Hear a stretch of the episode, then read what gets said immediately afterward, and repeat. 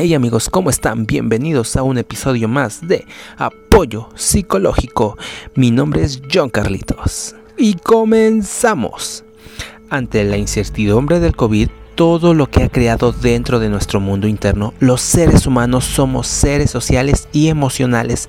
Estas dos condiciones representan características importantes que en esta época de encierro se ven sumamente afectadas y transformadas.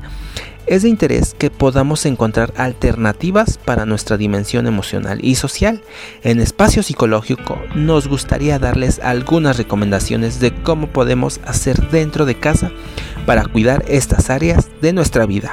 En cuanto a las emociones, resultaría interesante que lleváramos un diario de emociones donde podamos detectar la forma en que nos sentimos y tratar de encontrar relaciones como ¿desde cuándo me siento así? ¿Por qué creo que me siento así? La frecuencia de dicho sentimiento el siguiente paso para canalizar las emociones es encontrar una forma de procesarlas a través de la expresión. Esto, esto dependerá de cada caso.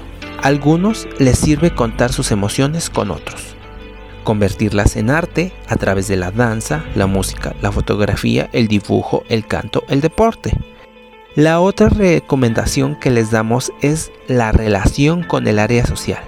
Es mantener contacto con las personas importantes para nosotros a través de las vías electrónicas o concretar un paseo seguro en un espacio abierto como el parque con el uso de cubrebocas y sana distancia y solo hacerlo una vez a la semana con todas las medidas preventivas, porque COVID.